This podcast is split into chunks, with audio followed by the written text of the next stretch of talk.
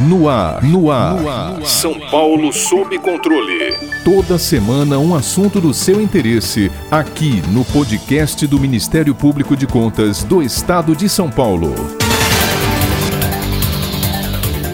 Na última segunda-feira, dia 7 de junho, comemorou-se o Dia Nacional da Liberdade de Imprensa. A liberdade aqui mencionada constitui o cerne de uma sociedade livre e democrática. Porém, nem sempre foi assim. Durante o regime militar, os veículos e os profissionais de comunicação sofreram forte vigilância do Estado, sendo censurados em muitos casos. Toda notícia, antes de ser publicada, tinha que passar pelo crivo de censores, sendo vetada quando observada alguma hostilidade ao governo. Nesse período, vários jornalistas, editores, fotógrafos e outros colaboradores da imprensa foram presos, torturados e mortos. Com o fim da ditadura no país e principalmente com a promulgação da Constituição Federal de 1988, foram estabelecidos os fundamentos legais acerca do direito à liberdade de expressão, garantindo-se a livre manifestação do pensamento desde que vedado o anonimato. Agora, em 2021, a Organização Internacional Repórteres sem Fronteiras lançou o ranking mundial da liberdade de imprensa. Segundo o documento, o Brasil caiu quatro posições em relação ao ano passado e ocupa o centésimo décimo primeiro lugar no ranking, entrando na chamada zona vermelha. Para a organização, nosso país tem sido um ambiente tóxico para o exercício da imprensa. Além de estarmos entre os 10 países em que mais jornalistas são assassinados no mundo, as dificuldades foram consideravelmente agravadas no acesso à informação e à transparência com a crise causada pelo novo coronavírus. Sendo a liberdade de imprensa a base para todo Estado democrático, temos a honra de conversar sobre o tema com o presidente da Associação Brasileira de Emissoras de Rádio e Televisão, a BERT, Dr. Flávio Lara Rezende, grande defensor da liberdade de expressão em todas as suas formas. Dr. Flávio, a Constituição Federal de 1988 assegurou como livre a manifestação do pensamento, mas também garantiu o direito de resposta e a indenização por dano material, moral ou à imagem. Qual o balanço que o senhor faz dos mais de 30 anos do estabelecimento da liberdade de imprensa no Brasil? A liberdade de expressão tem sido empregada com responsabilidade e limites? Liberdade de imprensa e de expressão é um direito garantido pela Constituição de 88, mas que exige de todos nós, sociedade e poder público, uma constante vigilância.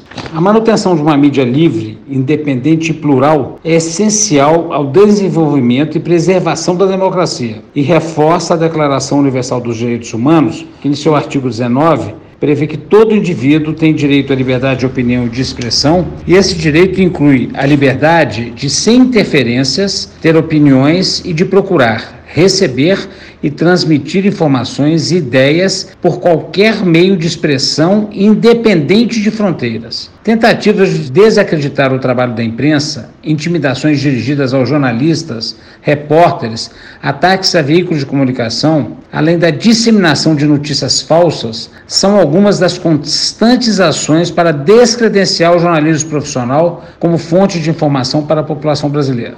O jornalismo profissional cumpre o seu papel com muita responsabilidade, com informação apurada e certificada, isso é fundamental. A tarefa de apresentar uma visão crítica à sociedade sobre fatos de interesse público, com a devida checagem, digo sempre, com a devida checagem, continua sendo um antídoto às ameaças de intimidação ao trabalho jornalístico. Intolerância e desconhecimento sobre o papel da imprensa caminham juntos para quem não aceita o contraditório. Recorrer à justiça é um direito de todos. Quem se sentir ofendido por determinada publicação pode questionar a matéria judicialmente. Mas o que temos visto nos últimos anos é o chamado assédio judicial, quando ocorre a instauração de processos em série contra um profissional ou empresa de comunicação em várias cidades. A judicialização do jornalismo tem o claro objetivo de tentar frear o trabalho da imprensa. Tais ações são destinadas a intimidar e causar despesas e incômodos. O uso do direito para calar jornalistas é inaceitável além de congestionar o acesso à justiça dos brasileiros mais vulneráveis, despreza um princípio democrático. O pedido de retirada do ar e a proibição de divulgação de informações e matérias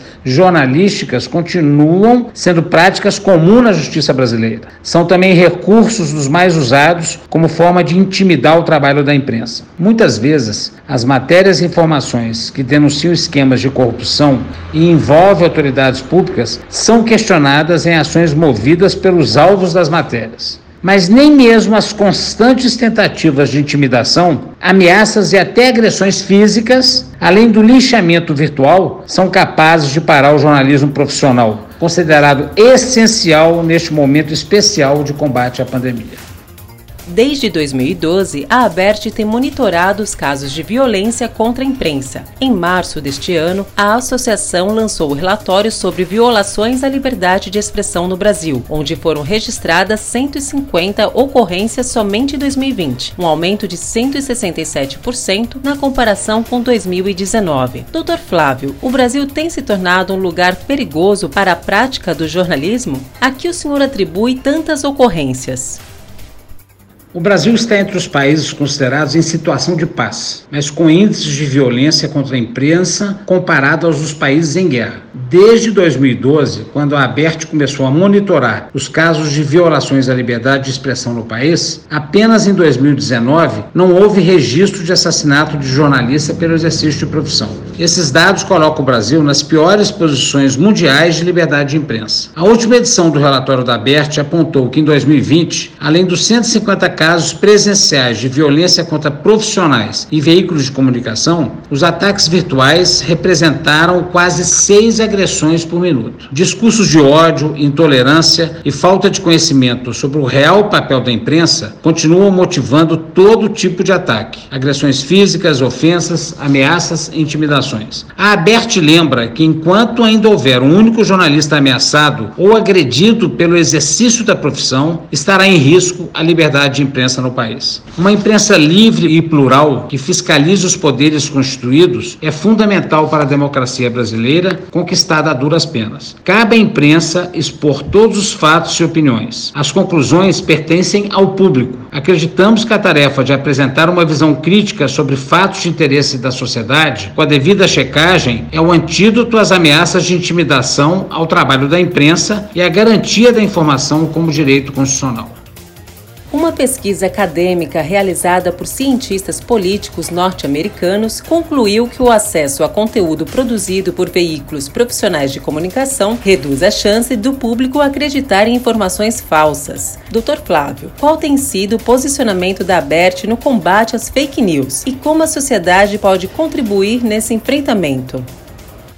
A cada dia que passa, o jornalismo profissional é colocado em xeque e tem desempenhado um papel ainda mais importante na preservação da democracia e dos direitos humanos. Citamos como exemplo o ano de 2020, quando a informação apurada e certificada se mostrou fundamental para enfrentar a Covid-19 e a imprensa brasileira teve que combater também a desinformação, com enxurrada de notícias falsas e negacionistas sobre as medidas de segurança impostas pela pandemia do coronavírus. O combate às notícias falsas deve envolver a sociedade civil e poder público.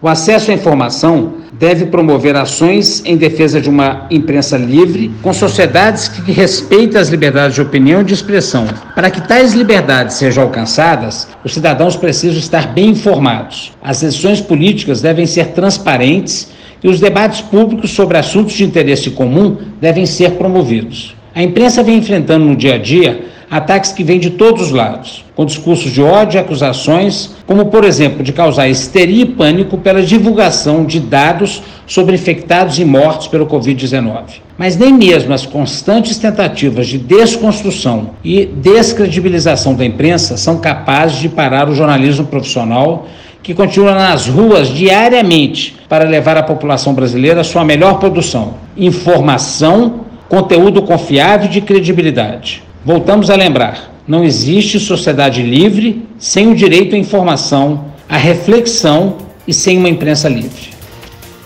Para ficar por dentro de outras notícias do Ministério Público de Contas de São Paulo, siga-nos nas redes sociais ou acesse o site www.mpc.sp.gov.br.